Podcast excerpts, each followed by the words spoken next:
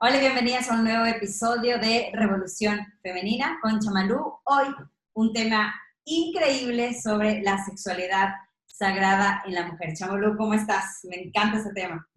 Eh, un saludo especial para ti, Luana, y para la gente que nos acompaña. Un tema prohibido, eh, no apto para cualquiera, así que si alguien está dudando si quedarse o no, le sugiero que se quede. Chamalu, tú tienes un concepto bastante revolucionario, diferente, no nuevo, porque antiguamente, hace muchos años, ya lo manejaban, pero pasó algo en el camino que nos desviamos de esa sexualidad sagrada. Así que quisiera que retomemos y que nos cuentes un poquito a través de historias, a través de, de lo que te contaron a ti con tus con tus maestras eh, sabias indígenas, ¿cómo era la sexualidad antes? Natural, y no como ahora, obsesiva, pornográfica. Eh, imagínate un vendedor de literatura pornográfica en una tribu donde ni siquiera usa ropa y donde nada está prohibido y donde los niños juegan libremente y los adolescentes exploran sin pudor y donde los ancianos orientan en rituales eh, iniciáticos eh, la transición a mujeres y hombres que van convirtiéndose de niños en jóvenes. Es otro contexto, es otro mundo. Tuve el privilegio, tú sabes que me he pasado la vida viajando y en mi juventud he estado en algunos lugares donde eh, si la tribu te da la bienvenida, eh, te quitan la ropa y te pintan el cuerpo. ¿Sí? Es otra mirada. Creo que una palabra clave en todo eso es la inocencia, recuperar la inocencia.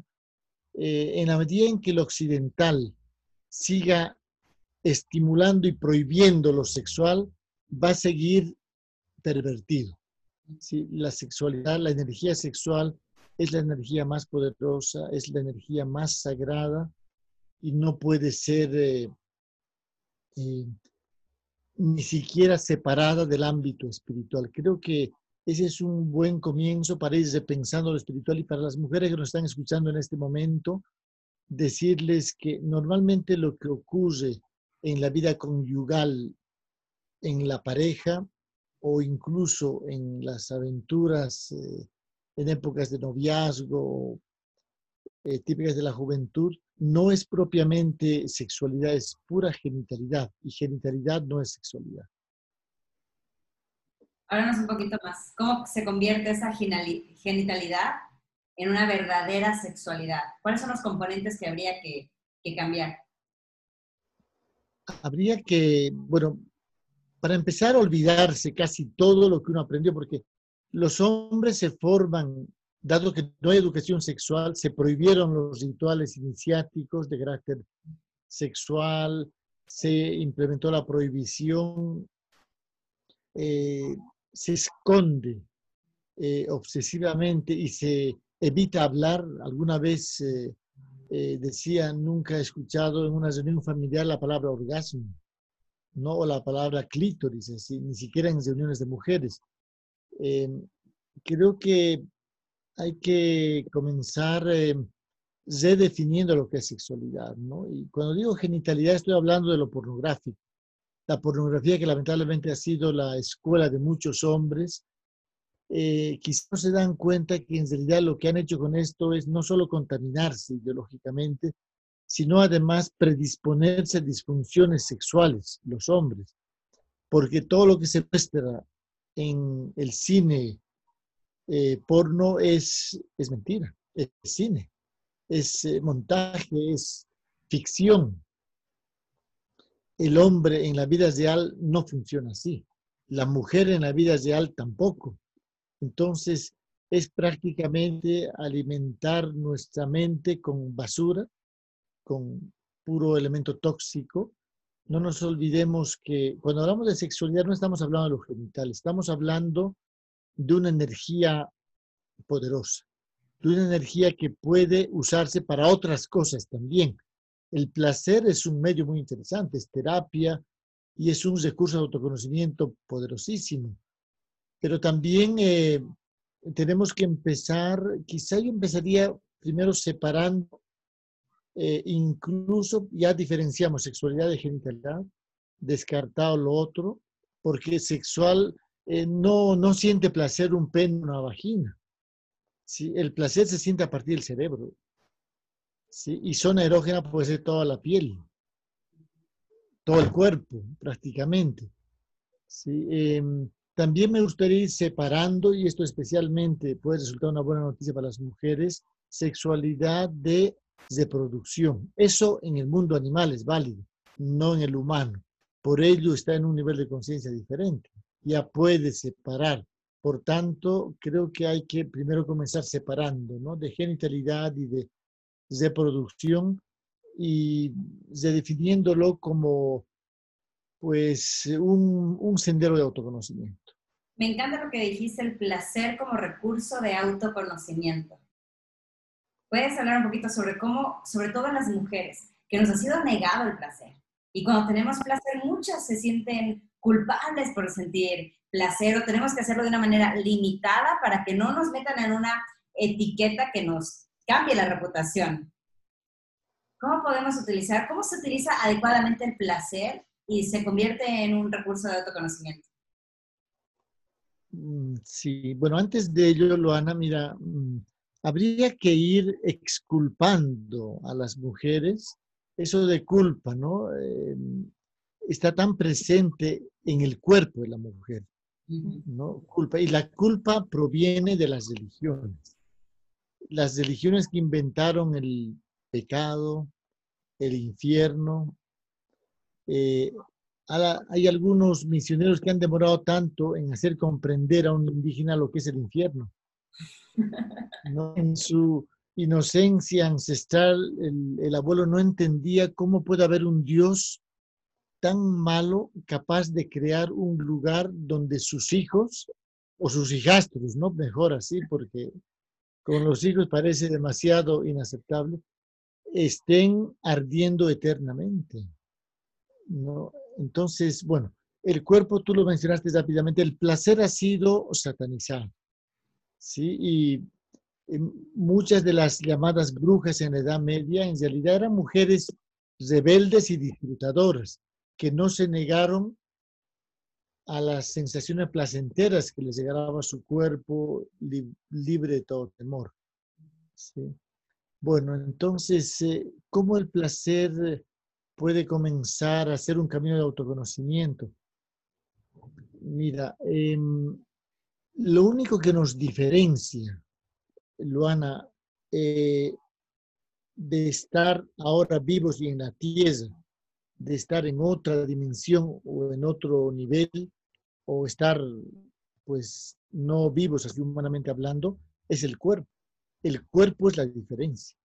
Cuando morimos, devolvemos el cuerpo. Ya no estamos vivos oficialmente, pero nuestra conciencia continúa, el espíritu, algo continúa. Entonces, si el cuerpo es la única diferencia, no es poca cosa. Sí, creo que hay que prestar más atención al cuerpo. Y ocurre que el cuerpo, el cuerpo tanto de hombres como de mujeres, más de mujeres, en eso no tengo eh, pudor ni rubor de admitir que la mujer tiene mucha más capacidad de sentir placeres, como que los hombres podemos, eh, tenemos así capacidad de sentir placer, especialmente si aprendemos. Si aprendemos a manejar la energía, podemos así. Pero nos encontramos con que la mujer tiene miles de antenas solo para, antenas invisibles, solo para sentir placer, para vibrar desde el placer. Y uno se pregunta y dice, pero ¿será tan importante el placer que podemos sentir placer por todos los sentidos y por los que no son sentidos también. ¿no? Entonces uno empieza a darse cuenta, tiene que ser muy importante, ¿no? Parece que sí. Y parece que la ausencia de placer va desequilibrando a las personas. Parece que uno se enferma por no disfrutar lo suficiente. Sí, pero antes de hablar del placer un poco más, después podemos retomar el autoconocimiento, ¿cómo ocurre? Porque de la misma manera como fue la mujer la que le dijo a su compañero, ya no dejemos abandonados a los que se mueren para que se lo coman las hienas o los buitres, porque algo no muere, porque hay más. Ella fue la que se encontró con la diosa, la que en un estado de conciencia alterada percibió que hay otras realidades que también están aquí. Ella fue la que presintió o palpó la piel de la eternidad. ¿Y, y cómo lo hizo? En un estado orgásmico. A partir de esa situación, porque ¿qué es el orgasmo? Un estado de sensibilidad intensificada en la cual quedan abolidos los, los límites y se puede saborear la unicidad. Es más, se puede, la mujer puede ir surfeando el oleaje orgásmico hasta que aquello se convierta en el remanso del éxtasis. Todo eso es posible. Ese, ese es el camino al autoconocimiento. Hay cosas que la mujer solamente a partir de incrementar sensibilidad va a descubrir que ya sabe. En realidad, quizás siempre sabía, estaba ahí en su cuerpo energético, pero hasta allá no se puede llegar con la razón. Por ello es que decimos que la energía sexual es camino al conocimiento, a un conocimiento profundo. Incluso hay mujeres que pueden, a partir de estas sensaciones orgásmicas ya mejor manejadas, comenzar a extraer conocimiento que ellas tenían en otras vidas, en otras encarnaciones. Esta es una puerta dimensional muy interesante. Siempre tomando como partida el cuerpo de la mujer como altar, el cuerpo de la mujer como puerta dimensional. Una vez estuve leyendo de Mamá Gina cómo aclaraba y hacía el comparativo que tú mencionaste, que la mujer tiene mucho más capacidad de placer y de sentir que el hombre. Nosotros solamente en el clítoris, que es de un centímetro más o menos, o menos, tenemos más de 8.000 terminaciones nerviosas. En cambio, en el hombre, en el pene del hombre, es 4.000 terminaciones nerviosas. Y tiene otras funciones. El pene podría no tener sexo y seguiría siendo necesario para el cuerpo, porque tiene otra funcionalidad. En cambio, el clítoris de una mujer no es necesario biológicamente. Si el clítoris hoy desaparece, no es como si nos sacaran un, un hígado, un riñón, un pulmón o el corazón. Ahí podemos ver que la necesidad, la razón por la que fue creada, porque todo lo que, todo lo que tiene nuestro cuerpo cumplía una necesidad, pero el clítoris, la única necesidad que cumple fue el placer de la mujer.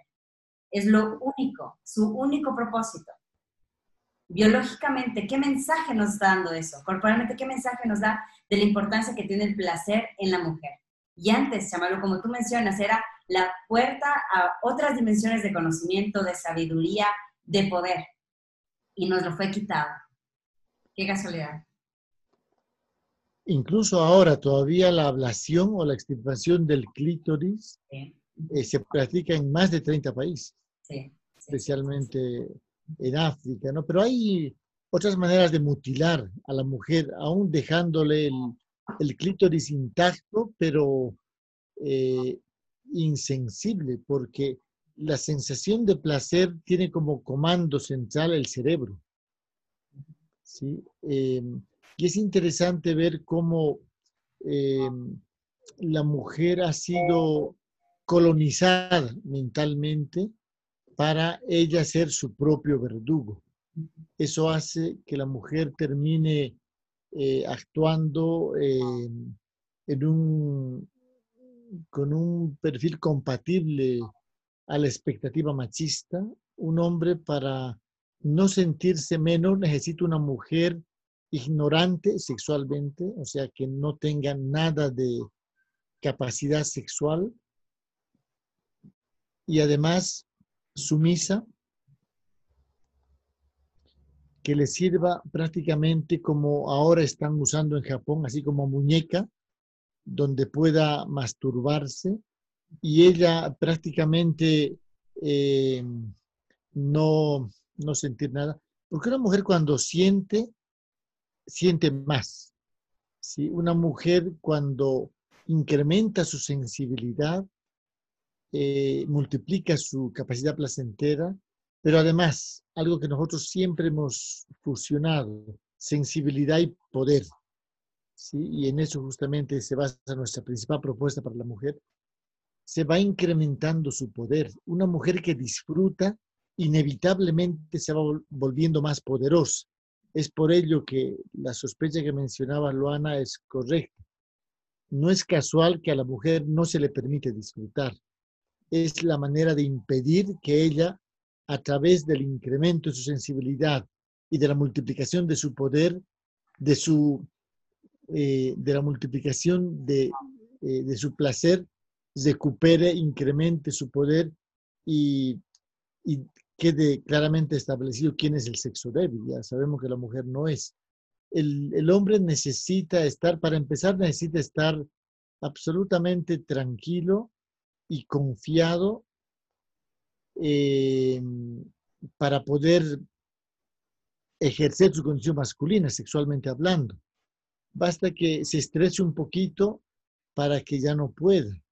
Eso significa que una mujer muy sensible y muy fuerte puede ser intimidadora y eso va a generar no, no solo eyaculación precoz, va a generar impotencia, va a generar malestar, y eso es algo que el hombre en una concepción machista quiere evitar, por tanto, las prefiere vírgenes, o sea, ignorantes, vírgenes ignorantes, ¿no?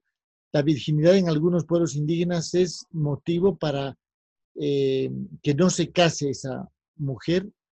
Eh, yo he sabido de casos en los cuales el abuelo les dijo, no, ustedes no pueden casarse porque ella es virgen, es decir, es analfabeta sexual es totalmente ignorante y les va a ir mal.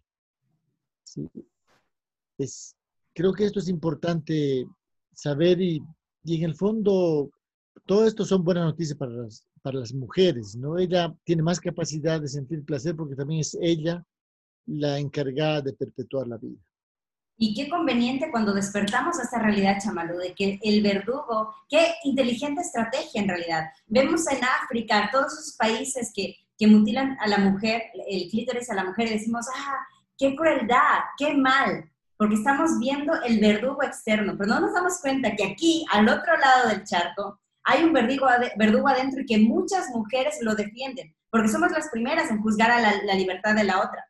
Somos las primeras en tratar de mantener el orden establecido de cómo una mujer, una dama debería comportarse no tengas mucho placer, no expreses demasiado, no busques demasiado. Si, si, si quieres mucho placer, eso es peligroso y empiezan, a, y empiezan la categoría que nosotras mismas a veces perpetuamos ese machismo.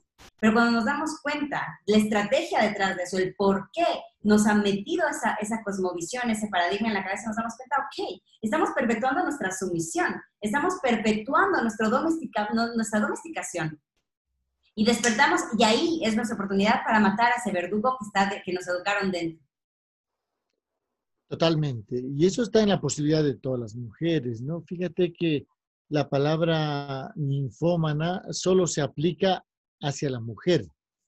¿sí? Ninfómana, eh, traducido significa algo así como adicta al sexo. Pero en realidad, todas las mujeres y todos en general somos adictos al placer es al placer. Incluso en los animales no hay ningún animal masoquista. No, no hay ningún animal que si le están mm, clavando algo, quemando con algo, él siga buscando eso, ¿no?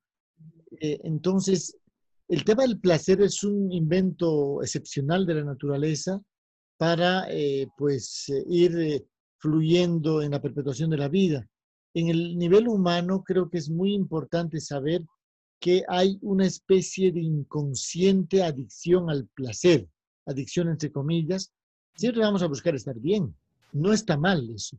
Entonces, eh, me parece totalmente innecesaria la eh, categorización de ninfomanía, además como una psicopatología de orden psiquiátrico, ¿no? Lo cual es altamente grave. No significa que un psiquiatra podría determinar que esa mujer sea ensellada en un manicomio porque disfruta mucho.